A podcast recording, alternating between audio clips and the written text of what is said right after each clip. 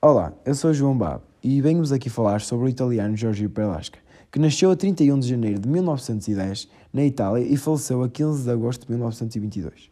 Ficou conhecido devido aos seus atos heroicos durante a Segunda Guerra Mundial, que resultaram na salvação de milhares de judeus. Quando jovem, este aderiu à ideologia fascista, acabando por se tornar um entusiasta. Encontrava-se na Hungria quando a Itália assinou o armistício e, sentindo-se ainda ligado ao soberano italiano, não aderiu à República Social Italiana criada por Mussolini. Devido a esta escolha, foi detido pelo governo austro-húngaro. Apesar disso, conseguiu escapar após a ocupação alemã na Hungria.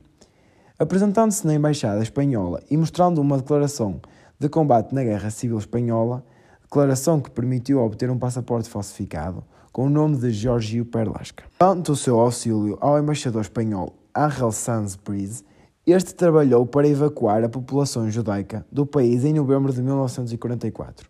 Após Sainsbury's receber uma ordem do governo espanhol para se retirar para a Suíça, este apresentou-se como substituto temporário de Breeze. Com isto, conseguiu transformar os, os, imóveis ocupados pela embaixada em casas seguras onde foi capaz de refugiar milhares de cidadãos judeus. Durante todo o inverno, Perasca escondeu, protegeu e alimentou milhares de cidadãos judeus além de assegurar a saída em segurança de um grande número desses cidadãos. Com a expulsão dos alemães e a ocupação da Hungria pelas tropas soviéticas, Perlasca voltou para a Itália, sem nunca revelar as suas ações humanitárias durante a guerra. Apesar disso, a comunidade judaica de Budapeste não o esqueceu e em 1980 localizaram-no, sendo então aí que todo o mundo conheceu a heroica história de Giorgio Perlasca.